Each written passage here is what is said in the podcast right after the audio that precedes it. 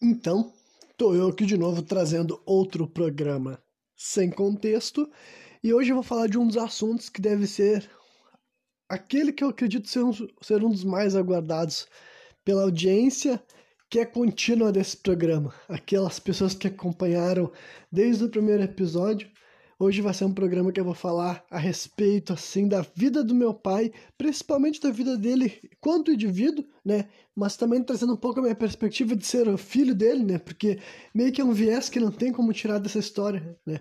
O meu pai, eu já mencionei ele em várias situações diferentes, vários programas diferentes, quando eu conto alguma coisa do meu passado, da minha infância. E por que, que eu vou fazer um programa inteiro dedicado a ele, assim, como figura? Justamente porque Olha, todo mundo que ouvir esse programa aqui até o final vai concordar que é uma história muito interessante. Mais do que muito interessante, é uma história realmente incrível, sensacional, e não tem muitas pessoas que, tipo, poderiam falar sobre essa história, além do meu próprio pai.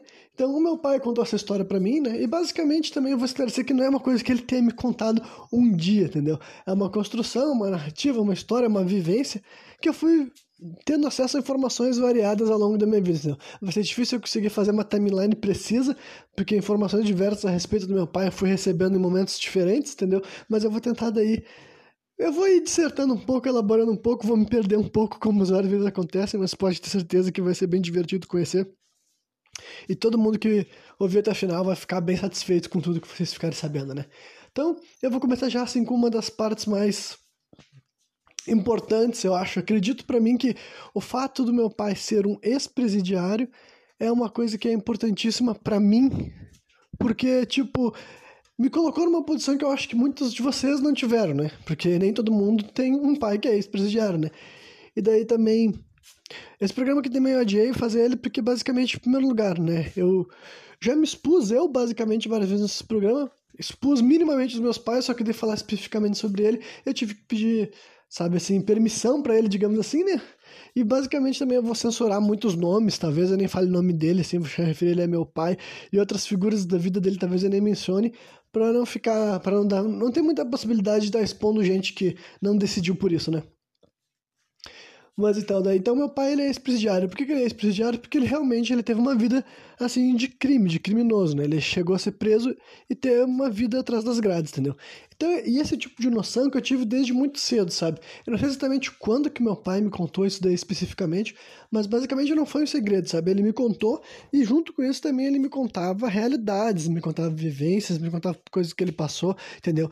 E é óbvio que o meu pai não chegou assim na primeira vez que ele falou sobre isso, ele me contou tudo, entendeu? Eu acredito, minha opinião é que até o dia de hoje ele não me contou tudo ainda, sabe? Eu acredito que tem certas coisas que ele fez que ele simplesmente não tá afim de compartilhar com ninguém e não vai compartilhar por razões óbvias, sabe? Mas ele realmente chegou a ter uma vida de criminalidade chegou a ir para trás das grades. Isso antes dele conhecer minha mãe, antes dele ter um filho também, entendeu? Então, o meu pai pensa que enquanto eu estava crescendo, eu recebi essa informação, e para mim, enquanto criança, era muito difícil associar aquilo lá, entendeu? Porque para mim, dentro de casa, com a minha convivência, com a minha vivência, eu posso dizer para vocês que eu sempre considerei meu pai um bom pai, sabe? E hoje em dia que eu sou um homem adulto, eu sou um cara maduro e conheço mais profundamente a história dele, eu vou dizer para vocês que continua sendo meu veredito, né? E quem já viu todos os meus programas sabe que eu sou uma pessoa assim, cheia de opiniões, cheia de reflexões, cheia de questionamentos, né? E é óbvio que todo mundo vai querer todo mundo não, mas a maioria das pessoas vai querer puxar pro seu lado, vai querer defender seus pais e tudo mais, né? Mas honestamente, daqui, conforme vocês forem ouvindo esse programa e vocês vão ouvindo as coisas que eu vou contar para vocês, vocês vão concordar comigo que realmente o meu pai, eu acredito que com certeza ele é um pai melhor do que várias outras pessoas que tem, tiveram melhores condições do que ele, sabe?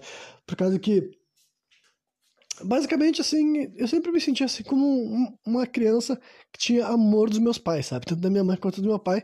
E eu sei que do meu pai é ainda mais impressionante pelo fato de toda essa questão, assim, desse machismo, dessa cultura de não dar amor, não dar carinho, e do meu pai ter sido, ter vivido nessa visão, entendeu? Assim, pelo que ele me conta da relação com o próprio pai dele, que vai ser inevitável eu ter que contar sobre isso, entendeu?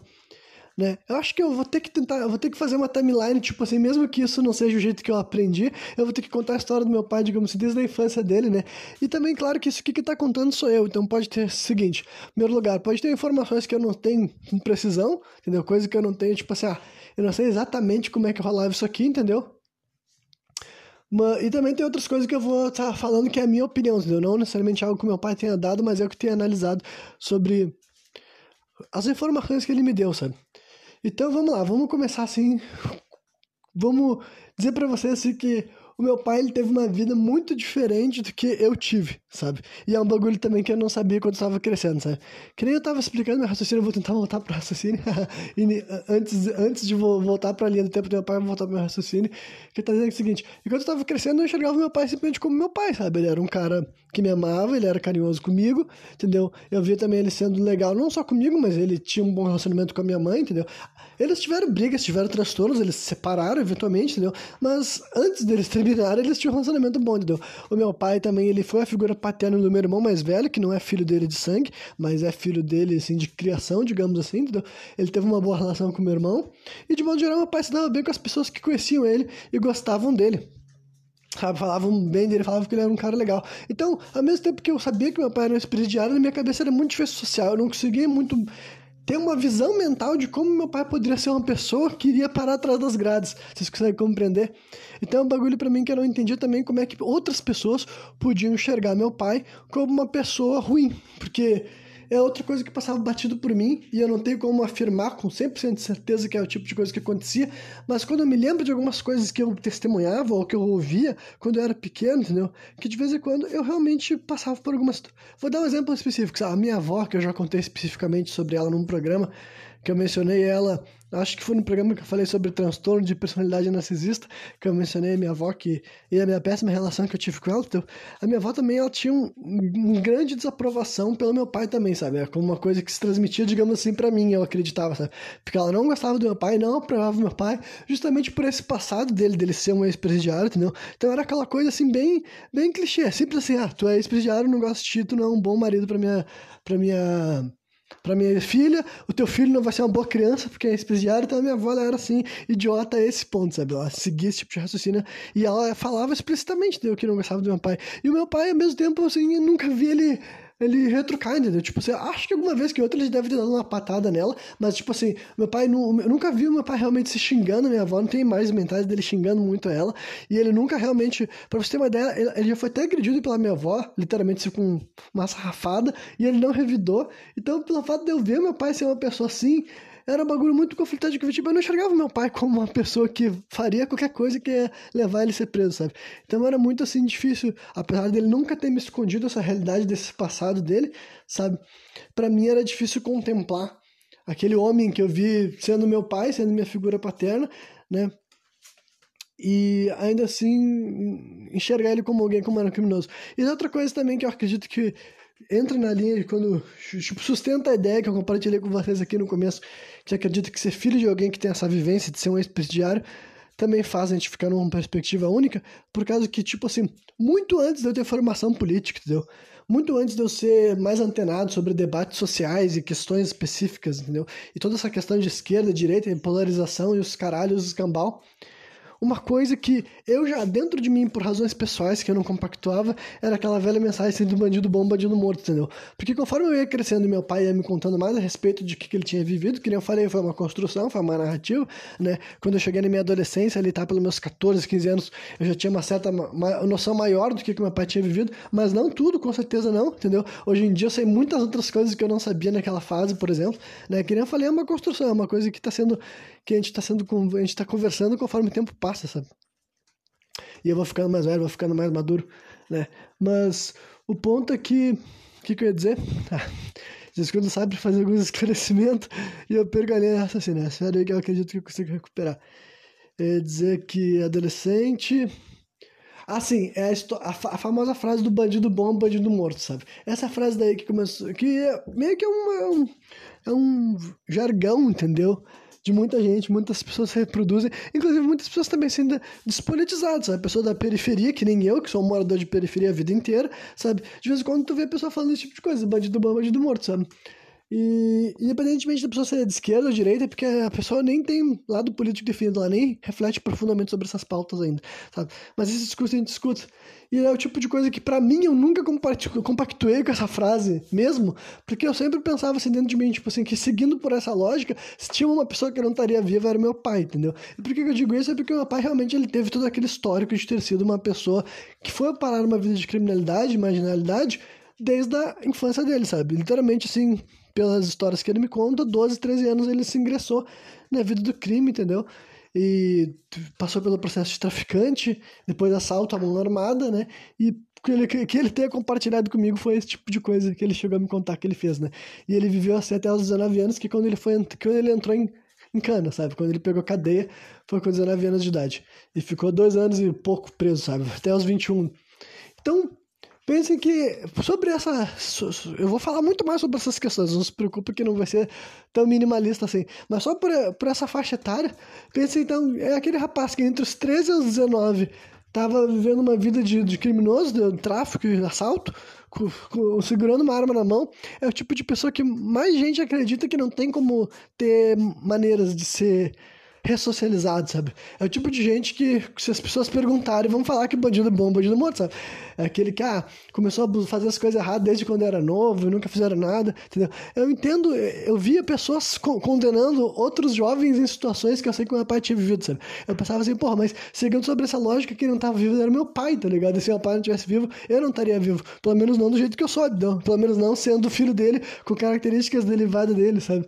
Então, é curioso, sabe? É um bagulho assim que sempre me colocou nessa posição, por isso que eu digo para vocês que eu acredito que essa, essa estado específico e, e toda essa questão que o meu pai, na minha opinião, eu defino ele como uma pessoa que foi ressocializada, mas daí assim eu vou ter que dar todo o crédito para ele, também vou entrar nas minhas teorias de outras coisas que podem ter ajudado ele nessa jornada. Mas então vamos voltar agora esclarecendo esse pouco da minha vivência, como é que foi ter crescido com essa ótica, sabe? Vamos voltar então para a, a história do meu pai, entendeu?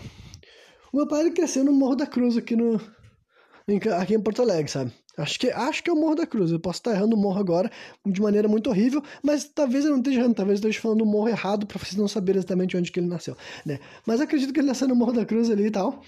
E ele se criou ali.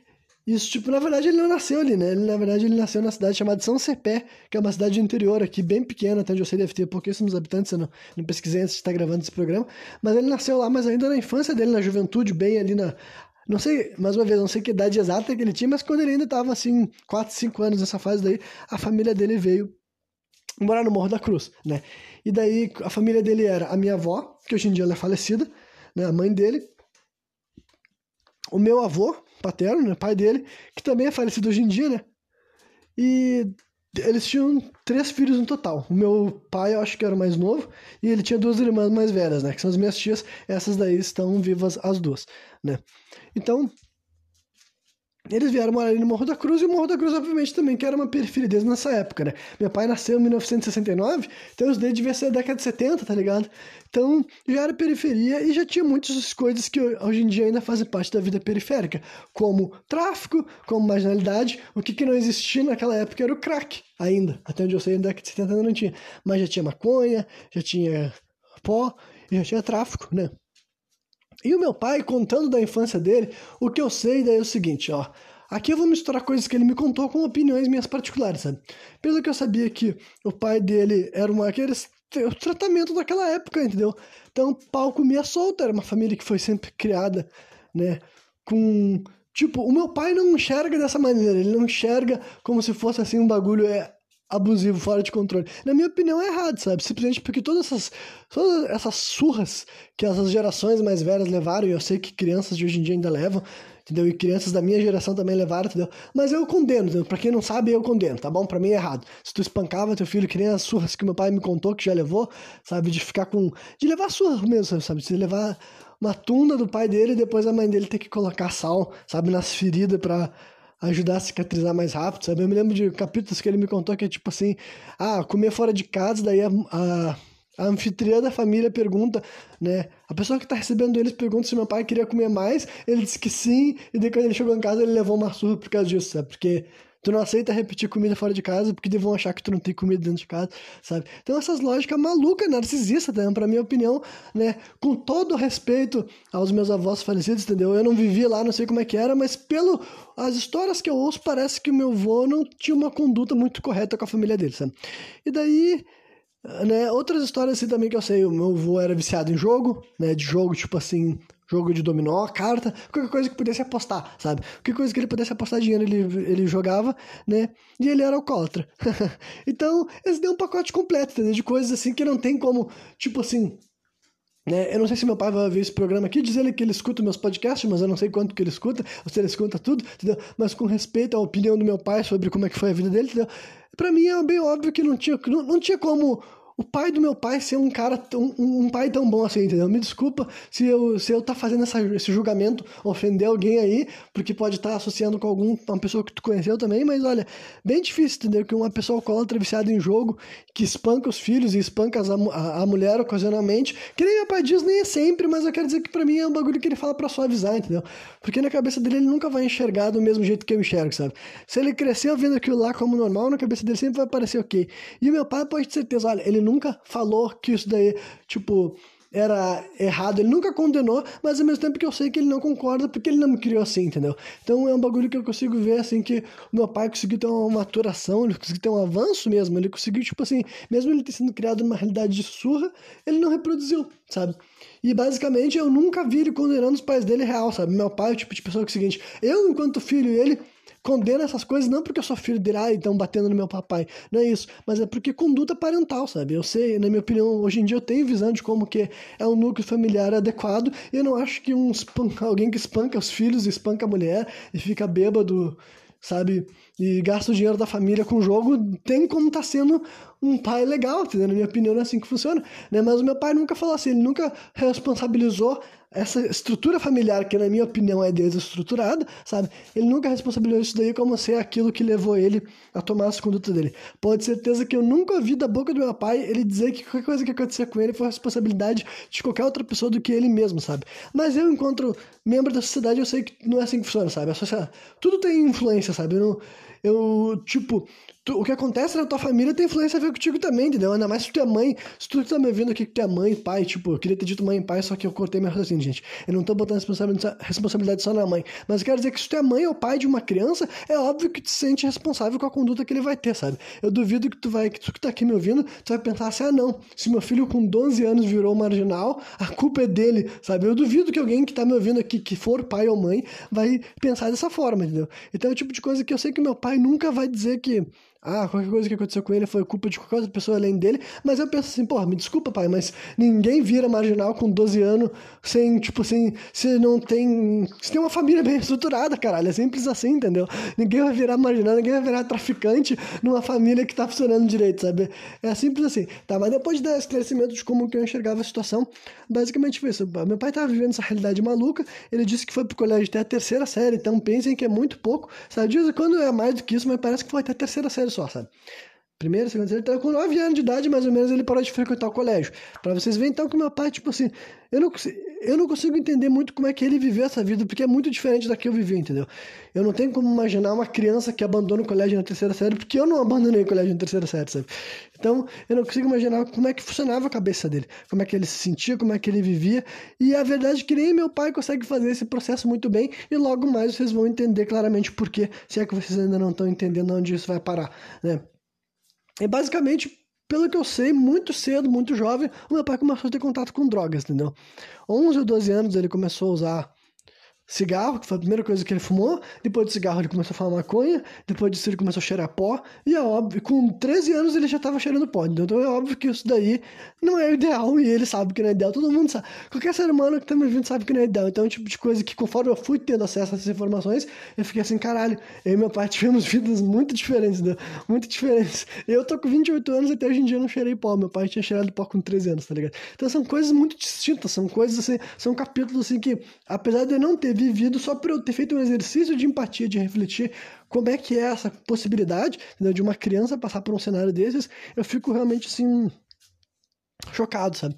É bem, bem doido, bem doido, mas né, é o tipo de coisa que é uma perspectiva que eu tive desde muito cedo, entendeu? Talvez outras pessoas que não tenham esse tipo de relato, não tenham um pai que teve uma vida tão diferente assim, essa pessoa não se acostume muito com esse raciocínio, sabe? Agora, eu acredito que por eu ter crescido com essa figura paterna dentro de casa, e mais do que isso, tipo, enxergar no meu pai uma, uma figura paterna mesmo, sabe? Porque eu recebi essas informações de uma coisa que aconteceu antes da minha vida com ele, sabe? Que enquanto meu pai, eu ainda sentia ele como meu pai, como alguém que me ama, que tem carinho por mim, tem responsabilidade comigo, inclusive, sabe? Eu nunca enxerguei meu pai como algo além de um pai, sabe? Se realmente dava era essa figura que eu tinha dele, sabe? Mas eu sabia que antes disso ele tinha tido uma rotina. Sabia não, fui descobrindo ao longo do tempo que ele teve essa vida muito diferente, sabe? Então ele começou a traficar também. E daí, basicamente, assim, nesse ponto, assim, na, nas histórias que ele já compartilhou comigo, eu acho que nesse momento eu não vou compartilhar. Talvez algum dia no futuro, mais além, eu conte algum capítulo específico de que ele já me contou, alguma história de treta, de coisa mais assim mais específica, assim, tá? mas nesse momento eu vou deixar de expor possíveis capítulos relacionados a esse negócio, né? Eu vou pular então para o momento que rola o fato, né? O, outra coisa fatídica dessa vida do meu pai, que é o momento que ele foi preso, né? Então ele teve várias situações diferentes desde os 13, 14 anos que ele virou traficante, né? Algumas ele já compartilhou comigo, coisas que ele viu, coisas que ele passou, e depois ele também começou a assaltar. E ele disse que como é que era a relação com a família dele. Obviamente que os pais dele não gostavam dessa história, daí várias vezes ele não sabia também, né? Mas meu pai, ele viu o que eu falei, ele morava no Morro da Cruz, entendeu? Então era uma realidade que não era ele o único, né? Ele andava com muitas pessoas que tinham esse tipo de vida e outras pessoas que alertavam para ele sair desse tipo de vida. Essas coisas que a gente ouviu da boca de muitas outras pessoas e eu ouvia diretamente da boca do meu pai, porque, né, ele viveu isso daí. Realmente foi o que ele passou, sabe? É uma história, tipo assim, real Tipo, que a gente já escutou, várias vezes a gente escuta essa história de gente distante, sabe? Alguém que tem uma, um artista, alguma celebridade específica, que tem uma vivência do crime, entendeu? Eu ouvi isso da boca do meu pai, da realidade que ele passou, da realidade que ele viveu, dos capítulos que ele se ligou ali, tá, naquele momento, sabe? E daí, né, ele teve relacionamento, assim, tipo, ele disse que continuava tendo um relacionamento com os pais dele que não era muito bom, entendeu? Mas meio que não deixava ninguém tomar conta dele, ninguém se meter na vida dele, sabe? Mas ele disse que basicamente é, é, um bagulho que também que eu vou acrescentar minha opinião, sabe? Pelo que eu entendi, que os pais dele meio que cagaram pra ele, sabe? A verdade é essa. Acho que eles pensaram que era muito trabalho tentar consertar esse menino e vamos desistir desse aqui, vamos cuidar só das nossas outras duas filhas mulher, porque as minhas as irmãs do meu pai não são não são não vi entrar para a vida do crime e até uma vez assim eu, eu, uma vez eu tentando conversar com meu pai sobre falar porque eu queria realmente que ele pensasse né? queria não mas eu tentei ver se ele poderia pensar na possibilidade de que parte dessa razão dele ter virado nessa vida do crime era uma revolta com a realidade dele né? do dia a dia dele que ele se passava né e dele dizer ah mas a minha irmã as minhas irmãs não fizeram isso então eu sei que são é coisa minha ele falava assim é coisa minha porque as minhas irmãs viraram não foram parar na vida do crime. Daí eu falei assim, tá, mas as tuas irmãs, eu aposto que os teus pais eram, cuidavam muito mais delas, né? Eram muito mais ligados nelas e enfim, até que fosse mais rígida, cobrasse mais elas, mas ele estava muito mais presente, né? Daí ele só ficou quieto, dele falando, é, isso é verdade. Então, tipo assim, eu consegui fazer ele olhar para uma questão que talvez ele não tivesse ligado, sabe? Que ele estava tão acostumado a enxergar que, tipo assim, ah, não, eu virei marginal porque era meu jeito que eu tinha que ser marginal. Só que, tipo assim, pelo amor de Deus, gente, não importa que é meu pai ou seu pai de qualquer pessoa, eu não acredito que nenhuma criança está fadada a ser um criminoso, entendeu? Eu acredito que quando isso acontece, Tipo, com certeza não é uma estrutura familiar muito boa. E várias vezes as pessoas descrevem uma estrutura familiar muito boa como não ter pai, sabe? A criança que não tem um pai, que o pai nem reconheceu. Só que meu pai não, meu pai teve um pai dentro de casa criando ele. Só que, né, não foi uma, não foi uma influência paterna positiva. Simplesmente não, de vez em quando ter um pai dentro de casa não é o suficiente para evitar que a criança se revolte e vá parar nas ruas, né? Então, meu pai foi, virou, entrou pra essa vida de criminalidade e com 19 anos, então ele foi preso, né? Eu vou contar como é que foi o capítulo especificamente dele ser preso, justamente porque realmente foi um crime, não tem, tipo assim, meu pai nunca distorceu, né? O que aconteceu, ele foi realmente preso cometendo um assalto de mão armada, né? Eu tô falando isso assim abertamente porque ele foi preso, ele cumpriu a pena dele, então é um tipo de coisa que já não tem problema nenhum falar sobre isso, né? É o tipo de coisa que a justiça já sabe já aconteceu, né? Mas contando como é que foi, ele disse que foi assaltar um mercado, e se não me engano tava ele mais um amigo, né, um parceiro de crime, digamos assim, não um amigo, né, eles foram assaltar um mercadinho, assim, um boteco, e bem na hora que o mercado tava fechando, sabe? Já tava assim, os caras estavam para fechar a porta, eles chegaram para abordar e pegar a grana. Só que ele disse que pelo jeito tinha polícia bem na, bem na hora que eles foram fazer o assalto, devia ter uma viatura passando, um coisa do tipo, porque ele disse que foi eles entrar para fazer o assalto, a polícia chegou de, de atrás e daí simplesmente fudeu, né? Daí ele me contou que eles foram espancados lá dentro, ali naquele momento. Então pensa que o pai era um, Tipo, na minha opinião, era um garoto, entendeu? 19 anos de idade, ah, Renan não é um bebê, não, com certeza não. Mas quando eu penso em mim com 19 anos, entendeu? Eu sei que eu e meu pai não somos iguais, embora fisicamente nós somos muito parecidos. Então, né, eu consigo imaginar como é que ele era fisicamente, digamos assim. Entendeu? Então eu consigo imaginar a situação dele tá com uma arma apontando para a cara de outra pessoa e quando vê chegar a polícia e dá uma surra neles, entendeu? Simplesmente assim. Pensa como é que era isso, 19 anos de idade, deixa eu fazer uma matemática aqui. Ai ai, meu pai nasceu em 69. 69 mais 19 dá quanto, gente? 88, é isso? Então acho que foi isso. 88 ele foi preso, não tenho certeza. Posso estar errado. Né? Mas é, final da década de 80 ele foi preso, entendeu? Que, porra, tava prestes assim a acabar, o, a, prestes a voltar às eleições diretas, eu acho, recém, entendeu? E, a recém ia estourar o, ainda ia vir o plano real. O Brasil estava numa época econômica fodida também. Essa é outra coisa que meu pai não. Tipo assim, ele nunca fez esse tipo de análise que eu tô aqui trazendo para vocês, entendeu? Mas agora eu tô tentando contextualizar um pouco do que estava acontecendo no Brasil nesse momento, sabe? Que é outra coisa também que é. Que eu, hoje em dia, quando eu era filho do meu pai, eu nunca pensava nessas coisas assim, sabe? Hoje em dia que eu sou mais adulto, eu sei que, tipo assim, todas as, as questões culturais, elementos culturais, as tudo que leva um ser humano a entrar para uma vida de crime, entendeu? Que o meu pai ele nunca colocou a responsabilidade, cara, olha, na cabeça dele não tem nenhuma outra razão para ele ter entrado para a vida do crime, senão simplesmente pela escolha individual dele, sabe? E eu eu também coloco, tipo, eu não sou o tipo de pessoa que tira a escolha dos indivíduos por completo da equação, sabe? Eu não sou o tipo de pessoa que diz, ah, tudo que aconteceu contigo, tu não teve nenhuma parcela de escolha, tu simplesmente viveu o que a tua realidade te proporcionou. Não, eu acredito que as pessoas têm escolhas mesmo, entendeu? Mas eu também acredito que ah, existem condições que te empurram para certos momentos da tua vida, entendeu? Eu acredito que existem questões, assim, reais que tu consegue observar que faz com que um ser humano, em certa condição, sinta-se mais inclinado a ir perseguir uma vida de criminalidade, porque ele reconhece aquilo ali como uma maneira dele mudar alguma parte da vida dele, entendeu? Então, tem todas essas questões que eu sei que estava acontecendo. Meu pai devia ter uma vida que foi bem complicada, bem difícil, assim, sabe? Batalhando ali e tal. Mas que ele sempre falou, os pais dele eram trabalhador, ele que foi para a vida do crime, mas né, é isso aí. Vida que segue, ele foi preso, entendeu? Levou uma surra, ele disse que, se eu não me engano, ele me contou uma história específica de que ele ficou um tempo numa delegacia apanhando durante mais algum tempo, porque os caras queriam ainda que ele confessasse alguns crimes que, tipo, de acordo com ele, não, ele não tinha cometido, entendeu? Que ele tava queria aproveitar, vamos ferrar esse moleque aqui, se a gente conseguir botar no cu dele mais algumas coisas que a gente tá investigando, vai junto, sabe? Porque não é como se alguém fosse se importar muito com ele, e realmente, mas depois ele simplesmente foi, simplesmente foi preso, né? E daí ele passou assim, dois anos e meio cumprindo pena na prisão, sabe? E honestamente, meu pai já me contou um monte de informação. Eu acho que algumas eu vou compartilhar com vocês, né? Porque eu posso dizer então que eu tenho assim uma certa ideia mais real do que uma pessoa viveria na cadeia nessa época, entendeu? Que eu não sei exatamente como é que vai ser uma vida na cadeia em 2022, entendeu? Não tem gente que está preso, nem saiu recentemente da cadeia nesse momento para estar tá compartilhando comigo, mas o pai me contou assim, vários capítulos, coisas assim que para mim sempre foi muito eu tendo muita empatia, sempre me colocava nesses cenários e entendia como um lugar de merda. E meu pai vendia a cadeia como um lugar de merda. Ele sempre falou que era um lugar muito ruim. E eu consigo imaginar. Falei, pô, imagino dois anos num lugar desse, né? E todas as situações de perigo e confronto, e possibilidade de morte, e sempre ter que lidar. Meu pai sempre foi aquele cara que falou: olha, eu sempre me virei no papo, sabe? Eu conversava com as pessoas, me dava bem com todo mundo. E ele disse que todo mundo, a maioria das pessoas era mais alta que ele, entendeu? Porque outra coisa que eu já sabia, né? Que a média de altura das pessoas que estão sendo presas são de pessoas altas. Então, meu pai é um cara magrão, do meu tamanho, talvez até um pouco mais baixo do que eu, entendeu? Lá pra ele, deveria ser fudido. Ele me contou as peças de tor as torturas que ele sofria realmente na mão do guarda, não só ele, né? Os, os presos, de modo geral, de vez em quando eles eram torturados pelos guardas, entendeu?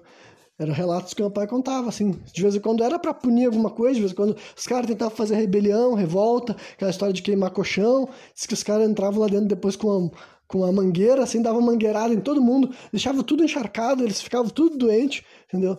E meu pai pegou. Como é que é mesmo? Não sei se é pneumonia, pontada, tuberculose, sempre me esqueço. Acho que é tuberculose, não tenho certeza. Acho que é tuberculose que ele pegou de um colega de cela dele que tinha tuberculose. E daí, tipo, foda-se, entendeu? O cara tava com tuberculose, o Estado não se importa, meu pai pegou junto, porque o meu Estado também não se importa, foda-se. Se tem um preso contaminado, vai passar pros outros, qualquer doença fodida, tá nem aí, entendeu? Então, esses capítulos meu pai contou todos pra mim, entendeu? E eu fui vendo, caralho, mano, imagina que merda, que inferno, que experiência fodida. Só que, né, agora daí trazendo reflexão do Renan mais maduro sobre esse pauta tudo, sabe? O que, que eu já falei aqui quando eu fiz uma crítica severa às instituições de, de, de cárcere do Brasil, sabe? Que elas não têm um processo de ressocialização, entendeu? Não tem qualquer agenda. Olha essa vida que eu tô narrando para vocês aqui. Vocês acham que qualquer ser humano que tá vivendo isso daí tá tendo, tipo, qualquer incentivo para sair de lá e viver melhor e mudar a forma de ver, mudar a forma de pensar, entendeu? Eu realmente dou um crédito muito grande pro meu pai, porque eu acho que alguém tem que dar para ele, né? E eu sendo filho dele sou uma pessoa que posso pegar e posso, tipo assim, cara, se ninguém nunca te falou quão incrível foi tu fazer isso, então eu vou te falar, porque, tipo, não é o tipo de coisa que normalmente acontece, sabe? Não, tem uma, não é como uma pessoa ser presa e ela sair daquela cadeia tentando ter uma vida fora da criminalidade, voltar pra. voltar pra pro jeito porque a civilização aceita que tu viva, sabe? E eu sei que meu pai voltou por isso simplesmente por várias questões, né? Porque, para começar, ele tava vivo até hoje em dia, então, então com certeza se ele tivesse continuado numa vida de criminoso, ele já tinha morrido ou sido preso, sabe? Ele não estaria com mais de 50 anos aí que ele tá hoje em dia, então com certeza ele mudou a forma dele viver e teve que mudar e que teve não, decidiu mudar basicamente, sabe? Eu não sei onde é que, mente, onde é que veio esse, essa força de vontade, essa determinação, sabe? Ele realmente viveu um inferno lá nesse ambiente, entendeu? Pelo que ele me descrevia, todas as situações ruins, vários outros casos até mais específicos de certa forma até mais interessantes, mas eu vou guardar isso daí como munição para soltar em alguns programas mais aleatórios, talvez né? Mas, de modo geral, o dia a dia, a rotina era uma merda, era uma bosta, ele sabia que era uma merda, era uma bosta, sabe? Ele me contou também uns bagulhos assim que são que eu posso compartilhar com vocês, que é tipo assim, sobre uma questão de visita, sabe? Ele me disse que a única pessoa que visitou ele durante todos os dois anos e pouco que ele ficou lá, e foi todos os dias de visita, foi a mãe dele, sabe? Isso era uma coisa, um pensamento que meu pai sempre dizia para mim, sabe? Ele dizia, né, que na opinião dele, a única pessoa que nunca vai te abandonar é a tua mãe. Né? Ele diz isso pra mim com relação à minha mãe e dizer disso da mãe dele com relação com ele, né? Daí eu entendo que a experiência é particular de cada um, entendeu? Eu entendo que tem gente que pode estar ouvindo que pode ter uma relação muito ruim com a sua mãe, ou a sua mãe está falecida, enfim. Eu entendo esse tipo de raciocínio também, né? Mas o meu pai, a vivência dele também foi aquela ali, né? Ele nunca foi visitado pelas irmãs, ele nunca foi visitado pelo pai dele, ele nunca foi visitado pelos amigos, entendeu? Então, a única pessoa que foi todos os dias de visita atrás dele, sempre, foi a mãe dele, entendeu? E basicamente também era a mãe dele que levava para ele tudo que ele precisava. E quando eu digo tudo que ele precisava, era literalmente tudo, entendeu? Por exemplo, assim, roupa, porque não é, não é como se o Estado fosse te dar roupa limpa e nova, entendeu? Então, basicamente, se tu tá preso, cara, e alguém vai te. Tu vai, tu vai ter acesso a qualquer coisa. É alguém te levou, basicamente, sabe? Se alguém vai te dar, vou levar uma coisa para ti ali e tal. E ele sempre falava que sempre tudo, tudo tinha que ser dividido também, sabe? Se tu recebia alguma coisa para comer, alguma coisa assim e tal, tu sempre tinha que repartir com o pessoal, porque é assim que se vive lá dentro, sabe? Sempre nunca vai chegar lá alguém ver que tu recebeu alguma coisa e tu guardar, pode ter certeza que não vai dar bom para ti. Então ele sempre tem que dividir. De vez em quando as pessoas te davam, tipo assim, um rádio, sabe? Ele falou que tinha uma regra lá que, tipo assim, ah, rádio ou TV também tu usava um dia, outro dia tu compartilhava, deixava no corredor pro pessoal olhar. Um dia a TV tu deixa no teu quarto, no outro dia tu leva pro corredor ali das celas e daí fica pública, digamos assim, entendeu? Compartilha tudo que tu tiver, porque né, é assim que funciona, sabe? E várias outras coisas, né? Também dinheiro, basicamente, né? Porque com dinheiro tu compra coisas literalmente lá dentro, como drogas e outras coisas desse tipo assim. Então minha avó levava dinheiro para ele e também, inclusive, até prostitutas, entendeu? Por causa que é outra coisa. O meu pai, outra coisa que as pessoas têm que pensar, né? Imagina que tu tá preso. Tu vai ficar dois anos e meio sem transar, sem ter relações sexuais, entendeu? Aí mais, muito mais chance da pessoa ficar biruta, né? Então, como meu pai não estava casado nessa época, ele não tinha uma namorada, entendeu? A mãe dele fazia a função de contratar prostituta pra ir até lá ficar com ele, entendeu? Então, tipo, é o tipo de coisa que meu pai compartilhava comigo e eu fui, eu pensava assim, caralho, é isso que acontece, entendeu? É assim que é a vida de alguém que foi parar atrás das grades, sabe? A realidade é isso aí, entendeu? Bem diferente do que tu vê no filme, tanto norte-americano quanto nas novelas da Globo, sabe? É outra coisa, né? E fora as histórias que eu não compartilhei com vocês aqui nesse primeiro momento, sabe? Então ele me contou todos esses capítulos, todas essas histórias, para mim, isso sempre me fez entender o quanto a cadeia era uma merda, sabe? Sempre me fez, tipo, me permitiu mais facilmente compreender quando as pessoas falavam que esse sistema carcerário não serve para nada, porque realmente não serve pra nada, sabe? Meu pai falou que conversava com um tiozão lá que estava preso há quase 10 anos, e o tiozão tava falando pra ele que, ah, que ele ia ficar 10 anos cumprindo cana, esse velho, né? E tu sabe que qualquer pessoa que tá cumprindo 10 anos é porque matou gente, a gente sabe que é isso daí que acontece. Mas queria meu pai sempre dizer pra mim, pô, tá lá na cadeia, tu não vai ficar julgando ninguém, tá ligado? Tu tá lá pra se dar bem com o pessoal. E ele disse que se dava bem com um monte de gente que sabia que era matador. Mas é isso aí, tá ligado? É, faz parte da vida. Então ele dizia, então esse velho daí que ele tá, meu pai tava falando, o velho falava assim, ó, não sair daqui, o que eu vou fazer? Vou voltar a roubar, vou voltar a matar, o que, que eu vou fazer? Minha família, tudo não gosta de mim, porque eu sou uma pessoa, né, do crime. Então, as, 10 anos, então acho que alguém vai se lembrar de mim, alguém vai saber alguma coisa de mim. Meus filhos já cresceram, minhas filhas já estão grandes, meus netos nem vão saber que tem um, vão conhecer um avô, e a minha família nem vai querer que eu chegue perto dos meus netos que, que eu vou fazer quando sair daqui? Eu vou voltar para essa vida do crime, essa vida de marginalidade, porque é o que tem para mim, entendeu? Então é isso daí que é a realidade, entendeu? Por isso que eu bato nessas teclas, sabe? E nós, enquanto pessoas da base da sociedade, nós somos os que mais deveríamos lutar para que esse sistema carcerário fosse melhor, fosse mais justo, entendeu? Que esses caras, mano, enquanto eles estivessem encarcerados, eles estivessem sendo ressocializados, entendeu? Eles não tinham que ter uma vida ruim lá dentro, porque se tu só vai fazer o cara ficar lá sofrendo, pagando, quando ele sair, tu acha que ele vai ter que tipo de sentimento, entendeu? O meu pai, ele foi exceção, cara, eu dou crédito do mundo para ele, sabe? Porque, que nem eu disse, não teve uma estrutura. O Estado não paga alguém para formar. Porra, meu pai só tinha até terceira série. Por que, que não tinha ninguém aproveitando que ele tava lá ajudar na alfabetização dele, tá ligado? Por que, que não tinha alguém lá para passar mais informação para ele, passar mais ensino para ele sair de lá pelo menos com o ensino fundamental completo, tá ligado? Por que, que não tem esse tipo de ação? Isso porque não vai o lance do psicólogo e as coisas dos direitos humanos, tá ligado? Que os caras ficam assim, ai, mas direitos humanos pra prisioneiro, pra bandido. falei, caralho, velho, não importa. Se tu vai, se esse cara vai ser solto de novo, tu não vai querer que ele saia de lá revoltado, sabe? E tu vai querer agora que passe por todos esses processos insalubres. Tu acha que alguém que tá dormindo no chão, ou não necessariamente no chão, mas numa cama dura, sabe? Que não tem, cara, não tem suporte para nada. Assim, eu falei, tudo que vai mudar lá na tua cela para não ficar uma porcaria é porque alguém tá te levando, porque o Estado é só um lugar lá que fica sem nenhuma manutenção e de vez em quando tu ainda vai levar uma surra, tá ligado? Do, do, dos caras que estão te cuidando, digamos assim, sabe? Ela tava falando que ah, o negócio do banho, que ele disse que nunca se esqueceu, porque foi dois anos tomando banho assim, entendeu? Água gelada com uma janela. A, a, janela não tinha janela, era um buraco aberto na frente do, do banho que ele tomava, entendeu? Chegava lá, tomava uma água gelada, uma, um, jato fino saindo gelado no teu corpo, com uma janela na tua cara. Durante dois anos e meio ele disse que isso daí era o que ele acontecia. Então ele disse que mas ele, ele nunca reclamou. Basicamente, o pai nunca falou assim, ah, eu não merecia. Ele sempre falou que isso daí foi pra ele uma coisa de reflexão. Foi pra ele, tipo assim, puta, não quero ficar aqui e eu não quero voltar para essa merda quando eu ir pra rua, sabe? Ele tava justamente porque a pena dele não foi tão grande. Foi, tipo assim, dois anos, ele ficou lá. Realmente, ele passou por um processo de amadurecimento, sabe? Eu posso dizer para vocês que, do jeito que eu observo, sim, eu acho que o meu pai passou por um tipo de coisa que um monte de gente que foi presa disse que passa. Que é aquela coisa que tu fica parado lá, tu tem que refletir, entendeu?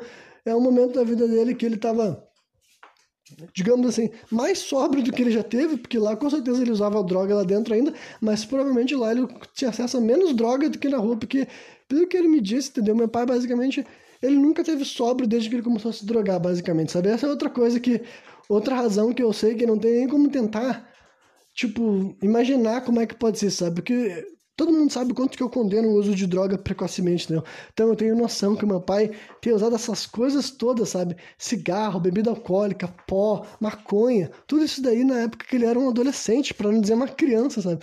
E durante anos e por muito, muito tempo, com certeza isso mexe no cérebro da pessoa, sabe? Mas, né? Essa também é a vida real, entendeu? também faz parte da vida das pessoas, de algumas pessoas, digamos assim, né? Então, meu pai pegou cana lá durante dois anos e pouco, refletiu bastante, entendeu? Eu até vou abrir um adendo para mim, assim, eu até acho, eu como sendo uma pessoa espiritualizada, vou dizer para vocês que eu não descarto a possibilidade de que meu pai tenha assim, realmente um guia espiritual muito grande, muito forte. O meu pai não é uma pessoa espiritualizada, entendeu? Ele não. Inclusive, ele, ele é quase um agnóstico, digamos assim, do jeito que ele se expressa, porque ele fala assim: ah, eu, eu, se Deus existe, ele tá nem aí para nós, sabe? O jeito que ele fala, assim, quando ele entra nesse negócio de espiritualidade, é assim que ele explica a visão dele, sabe? Se Deus existe, ele tá nem aí para nós, e eu sei no que, que ele se fundamenta, é basicamente naquela história, assim, de que, tipo assim, ah, se Deus, Deus existe, ele não tem como ele ser bom, porque ele não deixava as pessoas, uma criança ser estuprada, ele vê com esse tipo de lógica, que eu, eu entendo o fundamento, entendeu? Eu não tô falando que eu tô desacreditando nele, entendeu? Só que, né, quem me conhece sabe que eu sou uma pessoa espiritualizada, eu tenho uma compreensão mais, tipo diversificado dessa questão. Meu pai é um pouco mais agnóstico, digamos assim, sabe? Mas agnóstico ou não, supondo que existe espíritos, né? Supondo que existe guias de luz, eu não duvido que meu pai tenha um guia de luz fortíssimo, entendeu? Porque honestamente, cara, ou é isso, ou vocês vão, vão ter que simplesmente dizer que meu pai é uma pessoa acima da média quando o fator é uh, reestruturação emocional, psicológica, e eu também gosto dessa opção. Se vocês quiserem simplesmente dizer que meu pai é uma pessoa extraordinária, eu também gosto. Porque, tipo, também é legal. Mas não, o que não pode dizer é que não, não, cara, matematicamente falando, não faz sentido. Tipo assim, peraí, deixa eu ver se eu tô entendendo. É uma criança, um jovem, uma criança que começou a se drogar com 12, 13 anos, viveu uma vida de marginalidade durante 6 anos, sabe?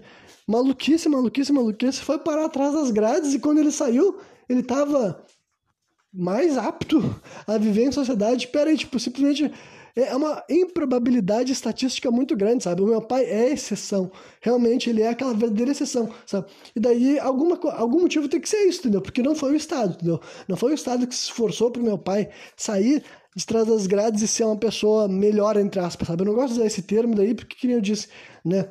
Eu, eu entendo que é muito mais complexo do que só a decisão, uma tomada de escolha, ainda mais de uma criança sob efeito de entorpecentes, tá ligado? Mas enfim, eu quero dizer que meu pai saiu daquilo lá sem intenção de voltar a cometer assaltos. Honestamente, ele estava com outra visão de vida e depois disso, logo depois disso, ele virou pai. E eu posso dizer que se ele tivesse ido para. Que nem eu disse, se ele tivesse vindo para uma visão de mundo de crime, eu teria vivido alguma coisa diferente, sabe? Se meu pai tivesse voltado a ser traficante ou marginal, alguém já teria aparecido na nossa casa dando tiro na gente, porque é isso que acontece, entendeu? Ninguém consegue ficar tanto tempo assim sem criar inimigo se tu entra para essa vida de novo, né? Que nem meu pai tinha sido quando ele era jovem e tal. Mas basicamente foi isso daí, entendeu? Nessa, nesse ponto, deixa eu dar uma refletida sobre como. para que lado que eu vou levar a história. Peraí, deixa eu primeiro só concluir. Você, tem alguma coisa pra concluir esse negócio da, da soltura dele? É, só eu falei sobre esse lance da. De que eu acho que ele pode ter um guia espiritual muito grande, sabe? Alguém que realmente ajudou ele naquele momento a se fortificar e se direcionar e sair daquele momento lá de muita dor, de muito sofrimento, com mais vontade de ter uma vida digna e não voltar para um caminho de dor e sofrimento que ele foi que só Deus sabe porque que ele entrou em primeiro lugar, né, mas ele conseguiu ir adiante, né? E daí então com basicamente com 21, 22 anos, agora não tenho certeza, mas com essa pouca idade, de 21, 22 anos, ele foi solto de novo para voltar para a vida dele. E como ele tinha sido um daqueles presos que não causavam problema, entendeu?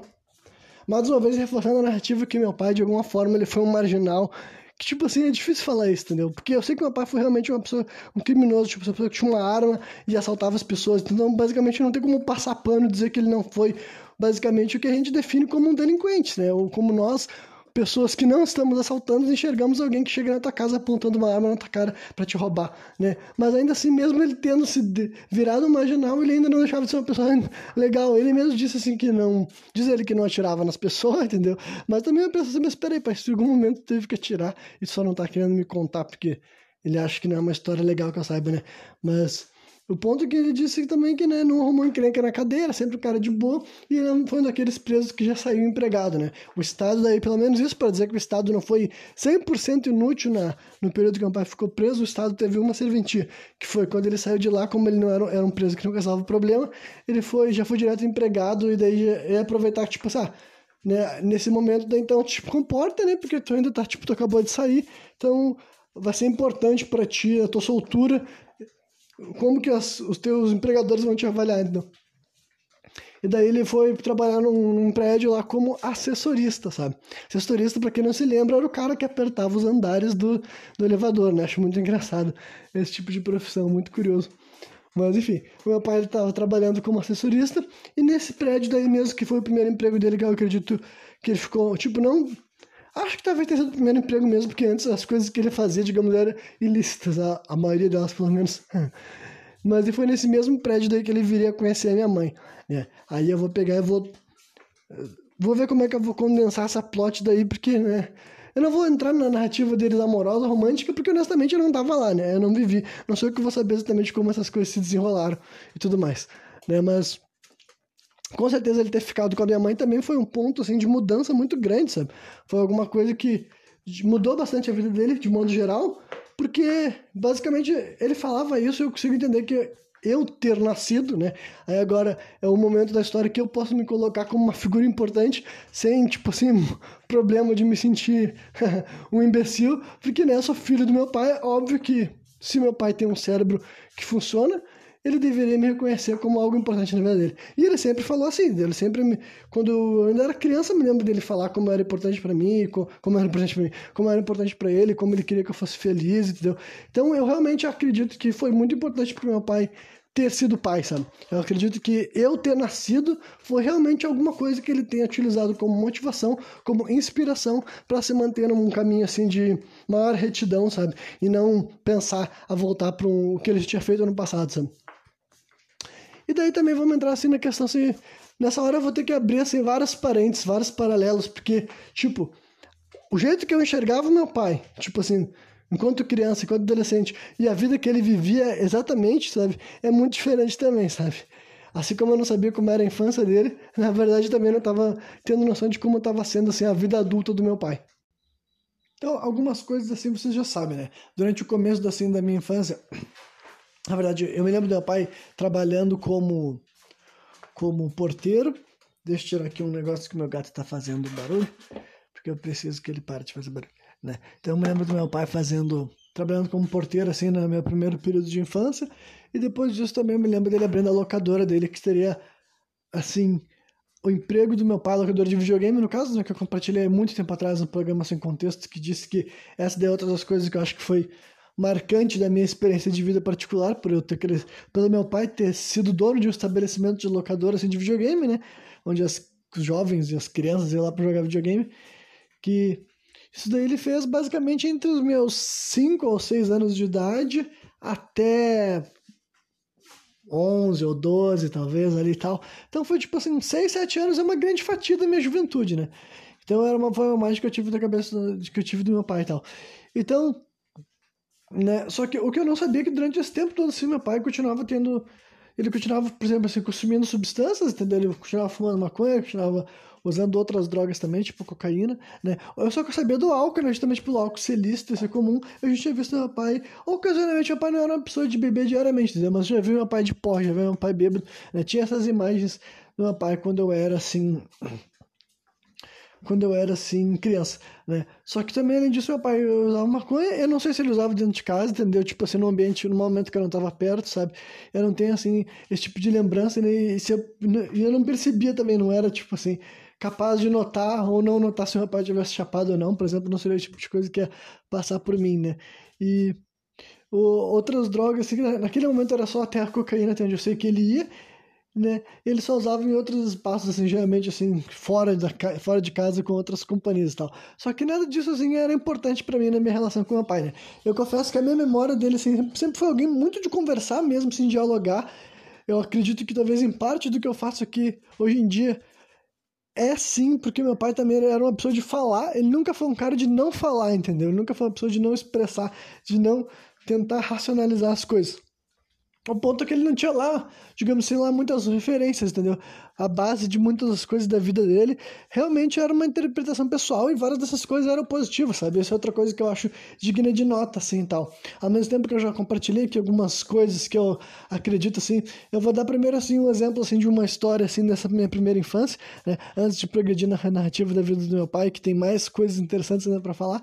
Mas esse capítulo aqui é uma coisa que eu me lembro, enquanto, tipo, criança que viveu isso, e meu pai também já falou várias vezes desse capítulo para mim mesmo também, e para outras pessoas, assim, em conversas pessoais, para ver como é uma coisa realmente que significou algo para ele, sabe? Que ele se lembra de uma das vezes, uma das primeiras vezes que ele me bateu, assim, no sentido assim, de dar uns tabefes mesmo em mim, entendeu? E quando, quando eu era criança, devia ter tipo assim, uns 4 anos de idade, que foi por causa que eu danifiquei um rádio dele, mas eu danifiquei com. Olha só o que aconteceu. Vou contar a história exatamente. Eu tava. Em algum momento da, da, da minha infância, ali nesse período que eu tinha uns 4 anos de idade, 4 ou 5 anos de idade, eu vi na televisão sobre os, os perigos do cigarro, entendeu? os malefícios que o cigarro causava, inclusive que ele podia matar, né? E a minha reação, ouvindo aquilo lá, foi sim que eu tinha que me livrar dos cigarros do meu pai. Só que é engraçado no jeito que a cabeça da criança opera. Eu me lembro que na hora, o melhor raciocínio que eu tive de jeito de me livrar de cigarros, entendeu? Em vez de tocar fora, tocar no lixo, foi tipo assim: eu coloquei cigarros dentro do, do deck do rádio, né? E eu apertei assim. Agora que eu tô me lembrando disso, eu acho que eu já contei essa história aqui alguma vez, mas bom, para esse programa que faz sentido eu estar repetindo, repetindo isso aqui para quem nunca ouviu ou para quem não se lembra mais disso. Aí eu coloquei os cigarros dentro do deck assim do rádio e destruí os cigarros do meu pai ali e tal. Só que além disso, o, o problema maior não foi ter destruído o cigarro, foi foi tipo a, a merda que eu fiz no cigarro, no cigarro, no rádio, né? Do, praticamente prejudicou ali. Não sei se ele conseguiu consertar, se era só limpar, né? Mas foi um baita um trabalhão. E quando meu pai chegou em casa, ele viu que lá e me bateu. E depois que ele me bateu, ele perguntou, né? Aquela velha história, atira primeiro.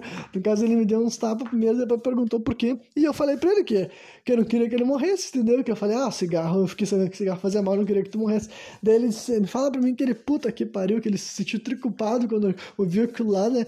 E eu consigo imaginar, eu tenho, né, empatia, mesmo não sendo pai, eu tenho empatia para imaginar Porra, imagina se teu filho te fala uma coisa dessas, que ele fez algo, independentemente do que ele tivesse feito, né? Mas se ele fez algo porque ele não queria que tu morresse, que ele queria te proteger, com certeza deve ser o tipo de coisa que tu deve sentir. Se tu é um ser humano, deveria se sentir culpado, né? Então, esse tipo de capítulo ter sido marcante pro meu pai, e não só para mim, é muito importante, né? Para mim, do meu ponto de vista, enquanto filho dele, enquanto ser humano também, eu acho muito digno que ele tenha esse capítulo na cabeça dele, sim. E honestamente, ele não foi realmente alguém que me agrediu, sabe? Tem alguns capítulos muito pontuais de assim de algum uma agressão leve assim tal, mas ele nunca chegou nem perto de reproduzir o que ele viveu, digamos assim, sabe? Então é o tipo de coisa assim, né? esse daí é um exemplo que eu decidi algo que foi Tipo, ao mesmo tempo que, tipo, que, que ele fez algo errado, na minha opinião, assim, entre aspas, né? Ao mesmo tempo mostra a maturação dele enquanto pai mesmo mas também tinha algumas coisas que eu acho muito impressionantes. Eu vou dar outra coisa, assim, que eu acredito que é digno de nota, assim, e tal. Era justamente o fato que o meu pai não fazia nenhuma diferença entre eu e o meu irmão, e o meu irmão mais velho não é filho dele de sangue, sabe? O meu irmão mais velho uh, tem quatro anos a mais que eu, e foi basicamente nessa época, quando ele tinha quatro anos de idade, que meu pai surgiu em cena, digamos assim, entendeu? E não, um pouco antes, né? meu irmão tinha, meu irmão tava com três anos e pouco, digamos assim. A minha mãe conheceu o meu pai, né? E daí meu irmão foi criado, sim, pelo meu pai como figura paterna dele durante, sei lá, todos os, os anos que meu irmão viveu, dos três anos e meio dele até os 17, que foi quando meu irmão saiu de casa, sabe? Quem tava vivendo com ele, quem era a figura paterna dele, era o meu pai. E ainda por cima, meu irmão não tem uma relação com o pai dele, sabe? Hoje em dia meu irmão nem fala com o pai dele, pai dele de sangue, no caso, né? Então realmente o meu pai se tornou a figura paterna dele pra vida. E por que que isso aconteceu? Foi justamente por causa que nesse momento que a gente vivia nós quatro dentro da mesma casa, eu, minha mãe, meu pai e meu irmão, eu me lembro de vários capítulos assim do meu pai realmente fazer questão de falar comigo e meu irmão mais velho e deixar claro que, tipo assim, olha só, uh, Sempre que eu for te dar um negócio, eu vou dar uma coisa pro teu irmão também, porque é uma família, a gente vive aqui todo mundo junto, é assim que vai ser, entendeu? E sempre foi exatamente assim, entendeu? Ele nunca me deu jamais qualquer presente, qualquer coisa que ele tenha me dado escondido e, tipo, sabe, não conta pro teu irmão, pra ele não ficar com ciúme, sabe? Ele realmente nunca deu, deu para mim algo que ele não fosse dar pro meu irmão também, um presente, alguma coisa desse tipo assim. Nunca levou eu para fazer alguma coisa sem incluir meu irmão no programa, sabe? Ele sempre teve essa conduta assim tal de me incluir na rotina dele quer dizer, de incluir meu irmão como se fosse criado junto com como se fosse criado como filho. Só que tem uma outra questão que eu acho que é um nível ainda além, né? Que eu dou crédito para ele e aqui eu também vou deixar bem claro que eu não, tô, eu não vou estar tá culpando, entendeu? Se alguém tiver me ouvindo que se identificar com a coisa que eu vou descrever aqui, eu não estou querendo dizer que isso é necessariamente errado. Só quero dizer que na minha opinião o que o meu pai fazia era ainda mais assim, sei lá, sofisticado do que aquela velha postura assim de dizer assim que que tu vai virar o pai da criança, entendeu? Tu vai assumir como o pai da criança, porque tem esse tipo de homem também que faz essa questão, sabe? Tipo assim, ah, o cara ele vai se envolver com uma mulher que tem um filho pequeno, ele fala assim, ah, eu vou assumir essa criança, mas tipo assim, ele vira meu filho e faz questão disso ser parte do discurso. E eu entendo o lado positivo dessa história também, porque ele vai criar a criança como filho e chamar de filho, mas eu também entendo que isso é um mecanismo assim, digamos assim, de, como posso dizer assim, de... Uh, banalização da figura paterna real da criança, sabe? Tu tá querendo fazer de conta que que tu tá querendo distorcer uma realidade, basicamente, sabe? Tá querendo ignorar um fato, entendeu? Agora, o meu pai não, eu realmente me lembro ativamente do meu pai, não, tipo assim, ao mesmo tempo que ele não fazia essa distinção, ele sempre falava, conversava com o meu irmão sobre o pai dele de sangue, dava conselhos mesmo, querer falar para ele, ah, não, ele é teu pai, que não sei o que lá, vocês podem se dar bem, que isso e aquilo. Ele nunca fez a famosa alienação parental, no caso, entendeu? Nunca tentou fazer o irmão deixar de ver o pai dele ou mudar de relacionamento com o pai dele, sabe? E ao mesmo tempo que ele não. Então ele não precisou chegar a fazer de conta, assim, entendeu? Que o meu irmão fosse filho dele. Ele simplesmente tratou ele com a mesma dignidade, respeito e carinho que ele tratava eu também, entendeu? E o meu irmão sentiu que era assim, tanto é que até hoje em dia eles têm uma relação, entendeu? De pai e filho, né? É a única relação de pai e filho que o meu irmão tem é com o, no, o meu pai, nosso pai, se vocês preferirem. É, eu já falei mais ou menos algo tipo isso, tô me, me relembrando. Mas faz sentido, né? Sintetizar de novo esse tipo de coisa. Então, para mim, esse é o tipo de coisa que eu fico bem impressionado, entendeu? Que nem eu disse, meu pai não teve uma formação acadêmica convencional, mas ele teve, sei lá, para mim isso daí é uma, uma verdadeira sabedoria, entendeu? Uma verdadeira, assim, é um posicionamento que eu não vi muito acontecendo. Realmente eu não, não sei te dar muitos exemplos de outros homens que eu vi lidar com essa questão de, da paternidade de uma maneira que eu acredito que seja assim, super ética e super, sabe, cívica. Realmente eu fico bem impressionado, entendeu? Eu dou todo o crédito do mundo do meu, do meu pai, porque o jeito que ele criou eu meu irmão, eu acredito que seja assim, bem próximo do ideal, entendeu? Se é que tem como existir o ideal, entendeu? Eu acredito que esse tipo de criação que ele mostrou ali, então, nesse sentido, assim, de criar nós dois sobre, tipo, sobre a, o, o mesmo mesmo assim, grupo de regras e carinho e sentimento, ao mesmo tempo que ainda assim não, não distinguia o fato de que, né, não, distinguia não, não deixava claro, tipo, não fazia de conta que, tipo assim, nós todos compartilhávamos o mesmo sangue, entendeu? Não compartilhava o mesmo sangue, a gente compartilhava o mesmo vínculo, porque a gente viveu a mesma estrutura familiar, entendeu? Mas, né, eu acho realmente bem impressionante, né? Mas agora vamos deixar dessa parte mais água com açúcar e partir para problemas que não se preocupa que as coisas vão ficar ruins ainda nessa história, antes elas ficarem boas de novo. Que daí então, basicamente, um dia esse lance de, de locadora foi para o espaço, né? E o meu pai nunca conseguiu fazer a transição para as lan houses, que seriam a moda seguinte. A gente nunca teve condição financeira de trocar os aparelhos de videogame por Lan House, e paralelamente a isso, tava rolando várias outras coisas na vida dos meus pais, né? E eles terminariam então ali quando eu estava ao redor dos meus 13 anos de idade, isso deveria ser 2007, eu acho, sabe? Por ali mais ou menos meus pais se separariam, né? E também teria toda aquela coisa assim de que ele, eu me lembro que teve aquelas etapas assim de vai e volta, sabe? Se separa, depois volta. Durante longos períodos, as pessoas, todos assim, os conhecidos, comentar que eles estão sempre se separando, terminando. Mas um dia daí, então, lá pelos meus 13 anos, ou talvez já eram os 14, acho que já eram nos 14, foi quando eles pararam de, de tentar de vez, entendeu? Aí foi desse momento em diante que que o meu pai estaria separado da minha mãe e aconteceria várias coisas assim na vida dele que eu não teria ficado sabendo, eu não ficaria sabendo desses acontecimentos até 2019, sabe? Porque o que, que basicamente ia acontecer?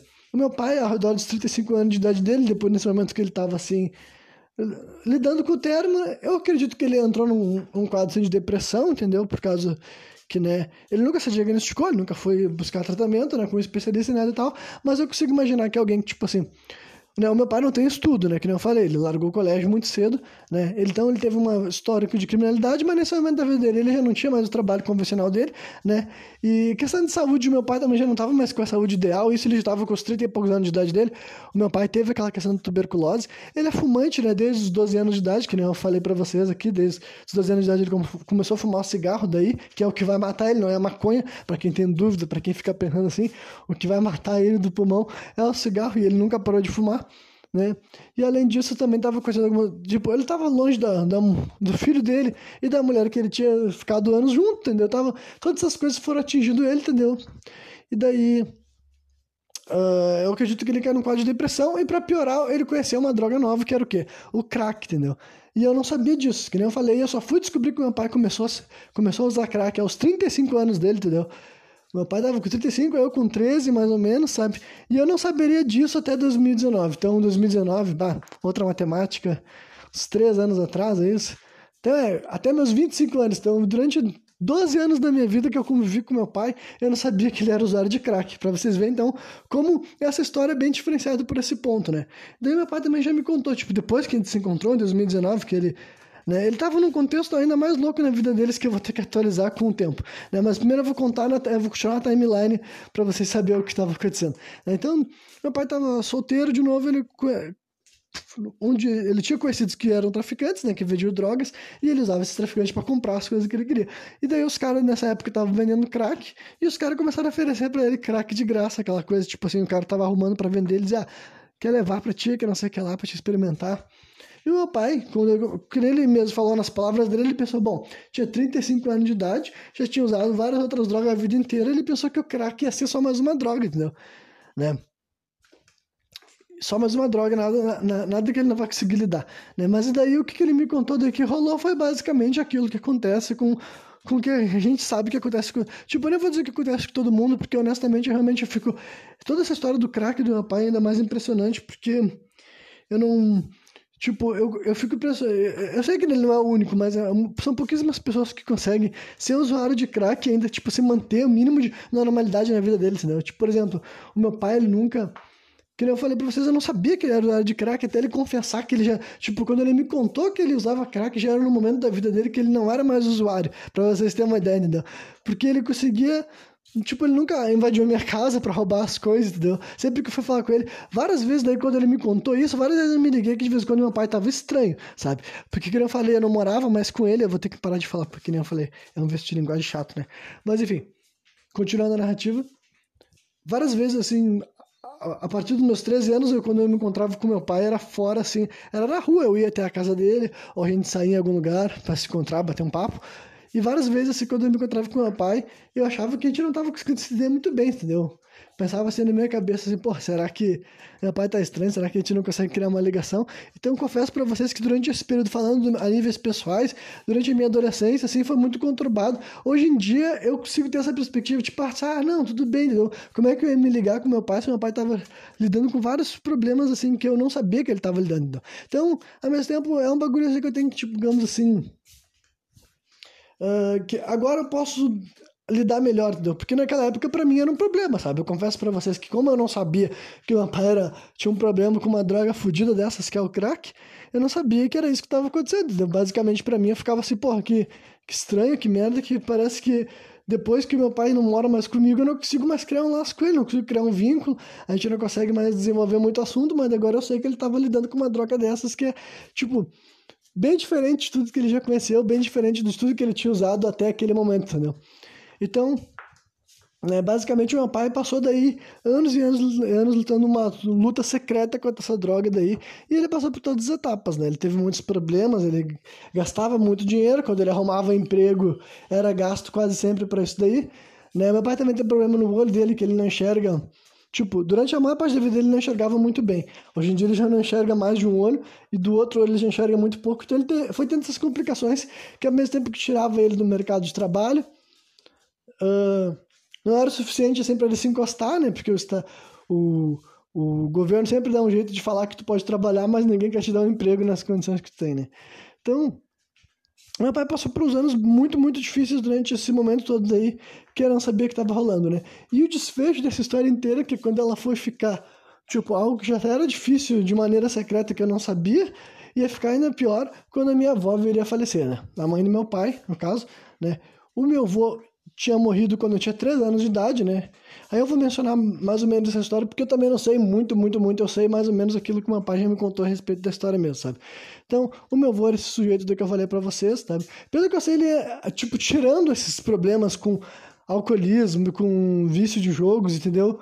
E a violência desnecessária com a família, é aquela história de que ele era uma boa pessoa. Mas é que, pra mim, é muito complicado essa história. Como é que pode ser uma boa pessoa, tirando em consideração três coisas tão grandes, né? Mas falavam bem, minha mãe teve coisas boas para falar dele, porque minha mãe conheceu ele durante um pouco de tempo, né? E daí, nesse momento, já era diferente, né? Ele não era mais... Ele não estava mais educando filhos pequenos. Então, hoje, depois de adulto, depois que meu pai era um homem adulto, ele e o pai dele tinham uma relação Tipo, pelo menos eles não se agrediam, né? Então, e a minha mãe falou coisas boas do meu avô e tal, mas ele morreu daí quando eu tinha, quando eu tinha 3 anos de idade. Então eu não pude conhecer ele, assim como eu não conhecia o, o avô meu avô materno, né, o pai da minha mãe, porque ele morreu quando eu era um bebê ainda mais, mais novo, um bebê de meses. Então o pai do meu pai também eu não pude conhecer, só que ele, ele se matou por ele se matou por suicídio. Ele cometeu suicídio, né? Então é um, eu imagino também que o meu avô, qualquer pessoa que se mata, obviamente que é uma pessoa que está em sofrimento, né? Então todo o problema que ele tinha com alcoolismo e jogos e tudo mais era algum problema, algum trauma, algumas outras coisas, lutas pessoais dele, né? Que eu nunca vou ficar sabendo.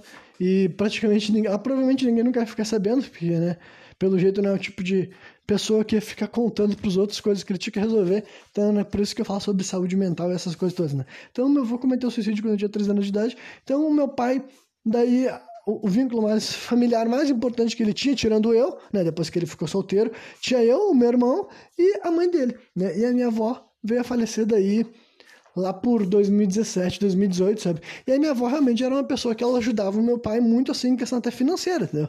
Por ser mãe dele, alguém que se importa com ele independentemente da idade que os dois estavam tendo, né? Só que daí minha avó morreu e o meu pai daí, ele era dependente químico e ele sabia disso, entendeu? E sabe o que que meu pai fez quando a minha avó morreu? Ele sumiu, literalmente ele sumiu.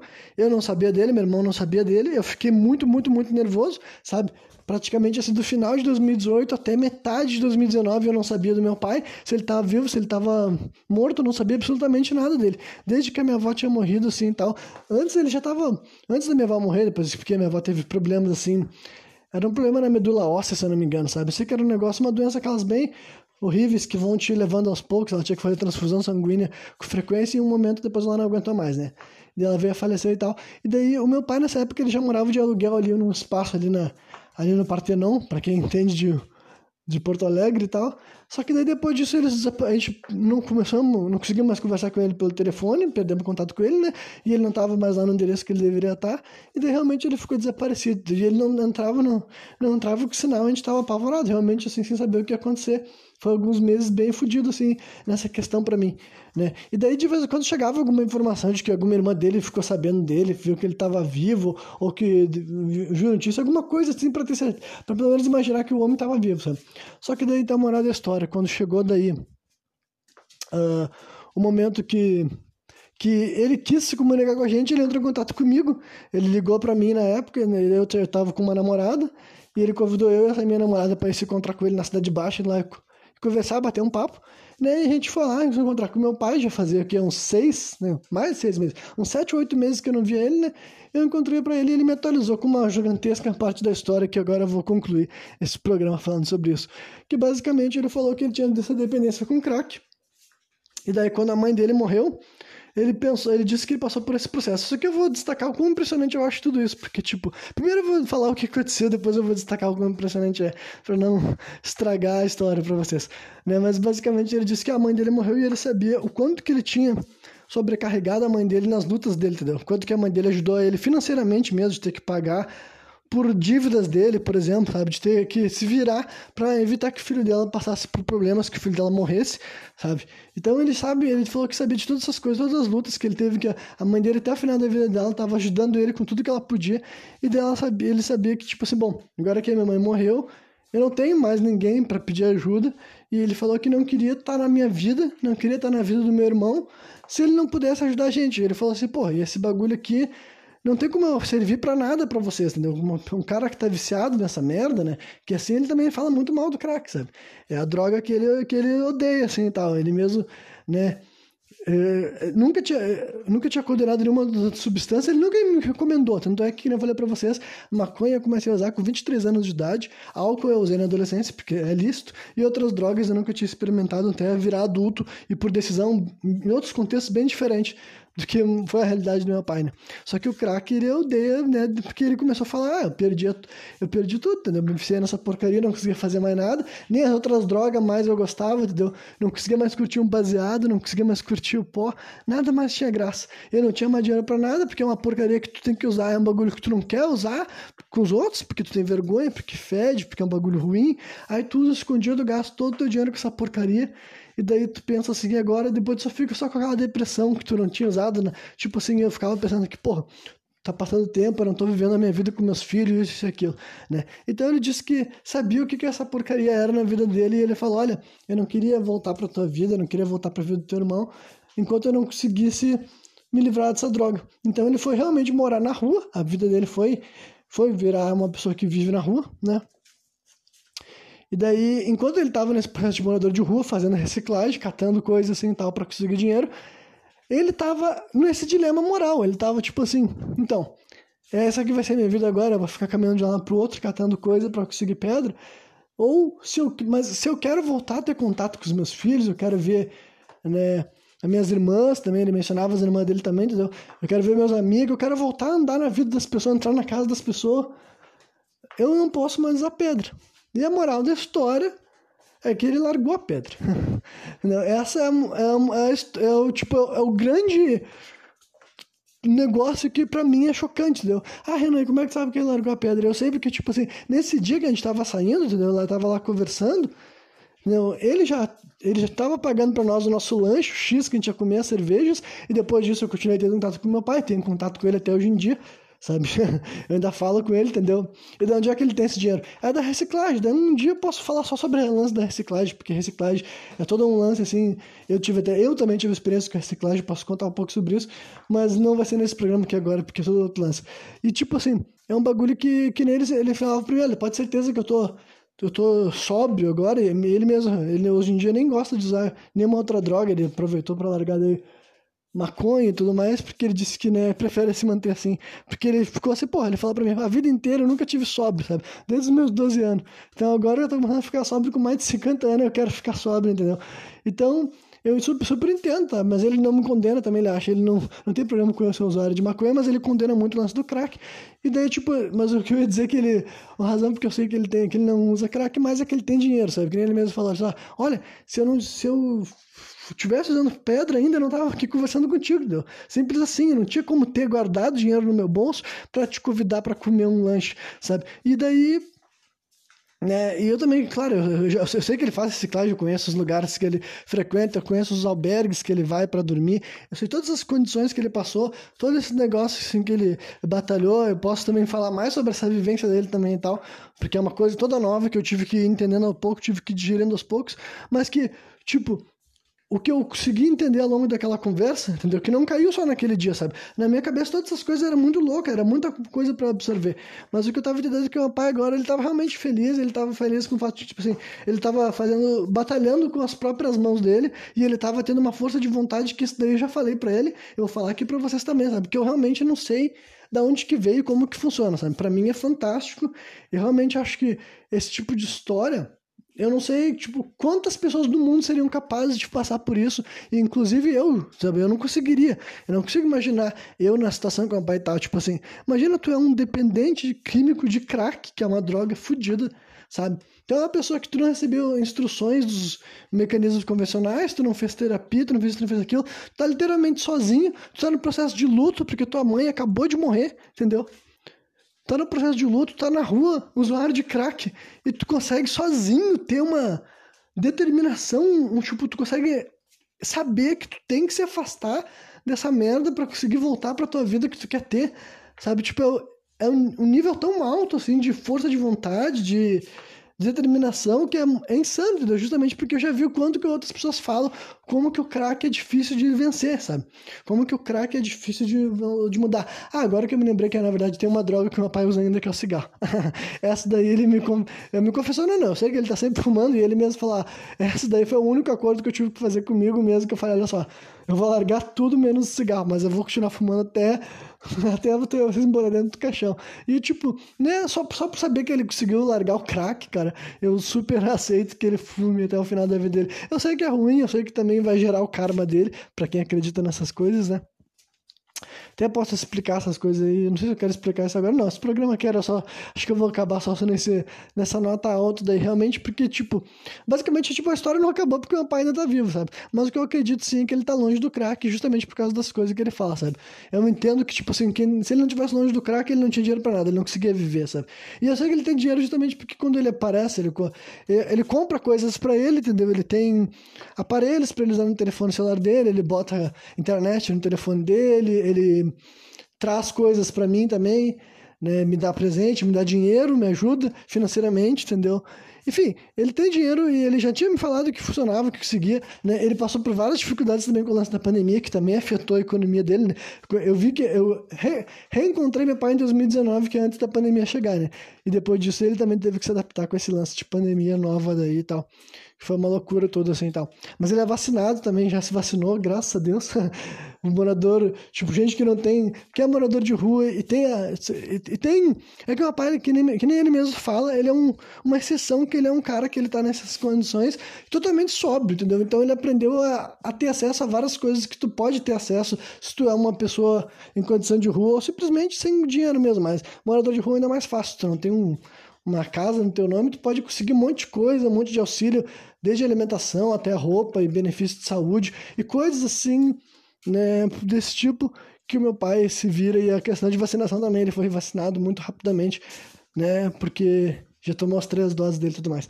Então, essa daí é parte da história do meu pai, tem mais coisas específicas que eu posso mencionar, tópicos que eu posso me aprofundar e elaborar mais a respeito, sabe? Mas quando ele me contou essa história, eu fiquei muito grato por ele ter voltado a falar comigo, fiquei muito grato por ele ter se superado, assim, e agrade... falei para ele quanto isso, tipo, quanto isso. a emoção, né? Eu falei para ele exatamente isso que eu comentei aqui pra você, sabe? Que eu acho que é um negócio incrível, com extrema força de vontade, dei muitos parabéns para ele, sabe? Porque realmente é impressionante, pessoal. Realmente, assim, por isso que eu disse para vocês, ou meu pai realmente ele é um exemplo de força de vontade, assim, a níveis protagonista de filme, sabe aquelas histórias que tu vê no filme de ficção, porque não tem como isso ter verdade, né? Ou é um bagulho desse nível daí, eu realmente, ele tem um guia espiritual fortão, fortíssimo, fortíssimo do lado dele, sabe? Que nunca deixou ele sozinho, nem nos momentos mais sombrios da vida dele, sabe? Porque esse daí é o tipo de coisa que é muito difícil me imaginar na situação dele e ter essa força de vontade, sabe? Ter essa capacidade de ter discernimento, porque o que a gente sabe é que o crack te tira essa capacidade de discernimento, sabe? Ele te, ele te, sub, te zumbifica, sabe? O meu pai já estava nessa condições que a maioria das pessoas não consegue se recuperar, que é quando tu tá morando na rua, sem família, sem ninguém saber onde tu tá, e tu vai ficar ali naquele loop. E nessa loop daí ele conseguiu entender que, tipo assim, ele, ele me contou especificamente do momento que ele parou de comprar pedra, que ele estava indo comprar pedra, que ele estava tipo assim, bom, eu tô fazendo isso todo dia, desde que eu vim parar na rua, é isso que eu faço. Eu cato coisa, vendo, pego dinheiro, compro uma pedra, fumo. Aí eu cato coisa, vendo, pego dinheiro, compro uma pedra, fumo. Eu fico faz, só fazendo isso. Né? E ele já estava nessa vida há alguns meses já, então ele estava a tendência era que ele continuasse assim para sempre. Só que deu o ponto que nessa vida ainda assim ele conseguiu refletir, peraí, para eu conseguir voltar para ter as coisas que eu quero, para eu conseguir voltar a ver meus filhos, para conseguir ver minhas irmãs, para conseguir ver meus amigos, para eu ter um momento bom com essas pessoas que eu gosto, para eu tomar uma cerveja, para eu curtir a vida, curtir uma música, enfim, para eu ter a vida que eu já tive antes. Eu não posso ser usuário de pedra porque eu não vou fazer nada disso quando eu estiver fumando pedra, sabe? E daí ele conseguiu, não só ele conseguiu parar com a pedra, mas como ele foi entender melhor sobre esse lance de daí de de reciclagem, porque ele aprendeu mesmo, né? Porque ele aprendeu a fazer reciclagem o quê? Sóbrio, entendeu? Que nem ele mesmo comentou, a maioria dessas pessoas que estão nessa condição de rua não estão assim. A maioria dos caras que estão aqui para ser explorado, entendeu? Agora eu comecei a entender mais coisas, eu comecei a aprender onde é que eu posso conseguir as coisas para dormir, para me alimentar, onde é que eu tenho benefício, onde é que tem as coisas que eu tenho direito a receber sabe? Ele começou, e daí fazendo isso ele descobriu que tem várias outras pessoas que nem ele, realmente gente que tem por condições variadas, acabaram não tendo mais um teto sobre a cabeça, né? E daí. É, sobre por que, que ele não mora comigo, isso daí é outro assunto também, que daí eu poderia desenvolver um, um programa à parte, mas a moral da história é que meu pai, hoje em dia, ele tá muito melhor do que quando ele tava viciado no, no crack, sabe? E para mim é muito impressionante que ele tenha conseguido fazer isso daí, sabe? E somando toda a história que eu contei para vocês aqui, eu posso falar que eu tenho muito orgulho, sim, da vida que meu pai teve, sabe? Ele é um cara que eu acho que todas as dificuldades que ele passou, ainda assim ele conseguir encontrar um crescimento, encontrar assim um amadurecimento, sabe? Que nem eu falei, não sei se veio sozinho da cabeça dele, ou se vem de alguém que ajuda ele, guia ele nesse mundo tão difícil que a gente lida. Mas honestamente eu acho que o meu pai é um cara que superou, ele, ele excedeu as, as expectativas, sabe? Honestamente eu vejo que com a vida que ele teve, com as coisas, para os lugares que ele passou, ele deveria não ter conquistado todas as coisas que ele conquistou. Então, ele não deveria ter sido capaz de dar tantas voltas por cima, mas ele deu a maior de todas agora, depois de, sabe, no final, no final, no sentido assim, não no final da vida dele, como se ele estivesse morrendo, né? Mas no sentido assim que agora, com o momento atual da vida dele, foi quando ele conseguiu a maior vitória dele, sabe? Que é conseguir superar o crack, conseguir deixar essa droga para trás, conseguir tomar o controle da vida dele, tomar o controle das dos sonhos dele, voltar a ter perspectiva, esperança, força de vontade, sabe? Todas essas coisas aí que são impressionantes. Então, é isso aí, entendeu? Espero que vocês tenham gostado dessa história daí, entendeu? O meu pai, sempre que ele fala sobre todas essas coisas, tudo que aconteceu com ele, ele sempre conta para mim assim, como se, sabe?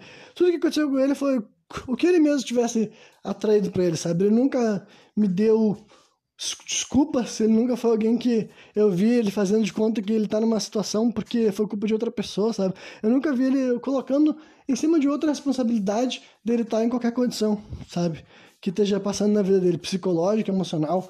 Ele teve assim, sempre vi ele tomando essa postura de aceitar isso dentro dele, sabe? Como se fosse né? E eu até acredito que, em certo ponto, não é tão sadio assim, sabe? Que nem eu comentei para vocês. Eu acredito que a sociedade é feita em grupos, é feita em interações humanas. Então, não é como se nada que acontece conosco é feito 100% só por nossa responsabilidade. Tem outras pessoas à nossa volta que têm responsabilidade por aquilo que acontece conosco, né? Mas, de modo geral, eu enxerguei sempre meu pai tendo essa postura, e daí para mim eu acho muito impressionante, sabe? Porque várias vezes gente que passou por umas situações tipo do meu pai sempre usam a questão assim, de como se não tivesse tido alternativa, não tivesse tido opção, não tivesse nada que pudesse fazer a respeito. E sempre que eu vejo as maneiras que meu pai foi escolhendo lidar com os problemas dele, eu vejo que as pessoas têm direito de escolha. Assim como meu pai falou assim que ele poderia ter tentado voltar para uma realidade Tipo, né? Agora o cara que ele tá escolhendo fazer reciclagem para sobreviver, ele podia fazer outras coisas, tá ligado? Ele podia voltar para uma vida de que ele já teve no passado e tentar conseguir mais dinheiro de uma forma mais fácil. Mas ele falou, não, tipo assim, agora tô noutra época da minha vida, entendeu? Agora eu tô só aqui para fazer o meu, para sobreviver, para curtir com vocês e aproveitar a minha sobriedade, aproveitar a minha lucidez, sabe? Isso daí pra mim é tudo que eu quero, eu não preciso uh, desejar mais do que isso, né? Porque por questões assim de dizer que ele não está recebendo oportunidade do Estado para conseguir ir atrás, para ter uma condição financeira mais privilegiada em outros pontos, ele não teve, sabe? Durante a maior parte da vida dele adulto depois, sabe? E ainda assim, isso não foi uma razão que para ele se voltar para um caminho que ele já tinha escolhido lá atrás, sabe? Então, se isso não é se isso não é um sinal de amadurecimento, de evolução, eu não sei o que, que é mais, né? Então, para sintetizar tudo isso que eu falei aqui, é que basicamente é aquela história de bandido bom é bandido morto não é verdade entendeu? Meu pai realmente teve um passado de criminalidade, realmente ele foi um bandido em um momento da vida dele, mas olha só, com a perspectiva que eu tive, com a vivência que eu tive, com as coisas que eu vi ele falando, fazendo, e até o jeito que ele vive, vive a vida dele até o dia de hoje, eu posso dizer assim que meu pai ele conseguiu, sem ajuda do Estado, sem o esforço que o Estado deveria fazer para ressocializar as pessoas, ele conseguiu, ele progrediu, ele participou da caminhada dele, inclusive também sem religião, sem nada, por isso que eu disse, é, é impressionante, sabe? Então, tudo que eu tenho para dizer sobre isso é que eu acredito que as pessoas podem sim se desenvolver, elas podem se tornar mais civilizadas, elas podem participar da sociedade de uma maneira mais positiva, sabe? As pessoas podem passar por essa transformação, até quando as pessoas são desacreditadas, entendeu? Eu acredito aqui que, olha, o, o, meu pai é um cara dito assim como, sabe, um, um ser humano normal, totalmente normal, que fez uma coisa extraordinária, e é isso que as pessoas podem fazer, entendeu? Acredita nas pessoas sua volta, acredita que elas podem dar volta por cima, acredita que elas podem fazer algo que talvez ninguém esteja botando a confiança nelas, porque as pessoas conseguem fazer as coisas, elas conseguem se superar. E tu não tem como saber olhando só para a cara da pessoa, olhando para enfim, olhando para o passado da pessoa, tu não tem como saber até onde que ela pode chegar, sabe? O crescimento que ela pode mostrar. Então, é o tipo de história assim que se outras pessoas tivessem o conhecimento da história do meu pai, elas estariam falando, entendeu? Seriam aquelas histórias que para mim dá para te vender como uma história de superação. Então eu penso, bom, acho que eu sou a pessoa mais indicada para fazer isso, entendeu? Eu sou a pessoa que melhor pode falar para os outros aquilo que eu sei que meu pai passou, aquilo que eu sei que meu pai viveu, e posso falar assim com toda honestidade, com certeza não é um santo, com certeza não é um anjo, com certeza passou por cometer um monte de erros. Alguns eu quis expor aqui, outros eu guardei que eu posso mostrar em alguns outros momentos. Mas eu sei que pai, a vida deles não foi só erro, sabe? Teve vários acertos, teve vários acertos que realmente são notáveis, são dignos de nota, são impressionantes, sabe? Eu posso no final de tudo isso dizer que o meu pai, assim, se tem uma coisa que era importante para ele, e eu posso dizer que ele sucedeu, é que ele conquistou assim a minha admiração, meu respeito, meu carinho e meu amor como filho dele, sabe? Posso dizer que isso daí ele sucedeu bem na vida dele, que ele foi um bom pai, um pai que será lembrado, sabe, sempre como alguém que fez coisas assim que eu acho que são dignas de nota, dignas de nota no sentido assim que a gente pode usar como exemplo assim, de um ser humano real, sabe? Não precisamos vender, eu não preciso vender meu pai como nada além do que ele realmente foi, porque o que ele foi foi fantástico, sabe? O que ele é é fantástico. Então, é isso aí. Quem me viu até o final, espero que tenha curtido. Eu qualquer dia estou de volta novamente, trazendo mais um programa sem contexto.